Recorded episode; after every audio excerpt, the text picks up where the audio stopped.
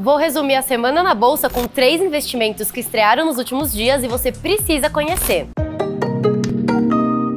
O primeiro, lançamos novas cotas de um dos fundos imobiliários do Credit Suisse.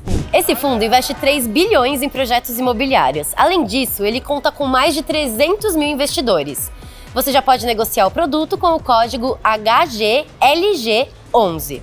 O segundo, estreamos o primeiríssimo ETF de agronegócio da história da Bolsa, o Agri11. Com ele, você investe ao mesmo tempo em 32 empresas do setor.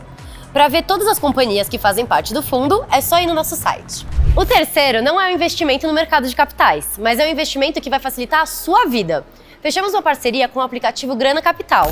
Agora você pode automatizar o cálculo e o recolhimento do imposto de renda dos seus investimentos. Você pode contratar essa solução lá no site de investidores da B3. E o Ibovespa B3 fechou a semana em leve alta de 0,05%, aos 111.941 pontos. A empresa que teve o melhor desempenho foi a BRF, com alta de 4,82%. E o dólar fechou em R$ 4,74 e o euro em R$ 5,07. Não se esqueça de seguir a B3 em todas as redes sociais. Boa noite, bons negócios e até semana que vem.